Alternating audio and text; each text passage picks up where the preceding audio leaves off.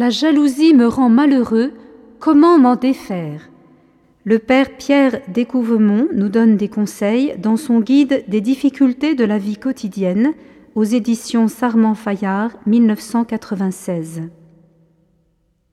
Pour guérir de cette tristesse, je peux me rappeler dans un premier temps que dans la vie, il y aura toujours des premiers et des derniers, et que serait bien sot celui qui voudrait toujours la première place. Mais ce genre de réflexion ne suffit pas à guérir la tristesse du jaloux. Pour se réjouir pleinement de la beauté de la rose, la violette doit être sûre d'être elle-même très belle. Or, il existe des vérités évangéliques qui permettent aux chrétiens de surmonter ces tentations de jalousie en l'assurant qu'il conserve toute sa valeur, quelle que soit l'excellence de ceux qui l'entourent et qui lui font de l'ombre. La jalousie peut être provoquée par les charismes de mes frères.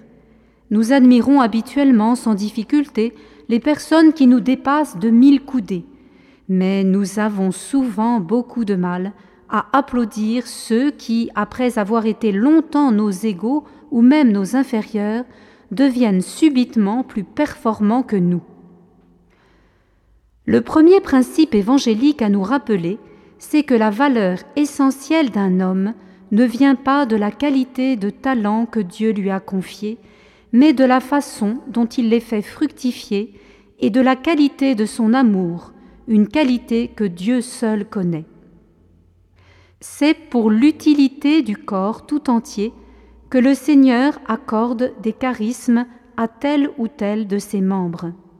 Nous devons donc nous rappeler la valeur toute relative des dons et leur destination communautaire. La jalousie peut être provoquée par la ferveur de mes frères. Cette seconde manière de jalouser autrui existe assez souvent chez les chrétiens fervents. Ils ont tellement le désir d'être formidables qu'ils supportent mal de se voir dépassés par d'autres. En voyant la lenteur de leur progrès personnel, ils sont tentés de se décourager. Pire, ils se rassurent en attribuant à l'amour-propre ou à l'hypocrisie la générosité de leurs proches. Comment triompher de cette autre forme de jalousie, plus subtile, mais tout aussi pernicieuse que la première? Premièrement, il suffit de se rappeler le mystère de la communion des saints, c'est-à-dire la possibilité que nous avons de participer à la ferveur et au mérite de nos frères en les offrant à Dieu avec joie. Cette possibilité est une conséquence directe de l'unité que forment tous les membres du grand corps ecclésial auquel nous appartenons depuis notre baptême. L'unité est si grande et si profonde que la charité d'un membre appartient à tous les autres membres. Deuxième conseil. La vie est donc transformée.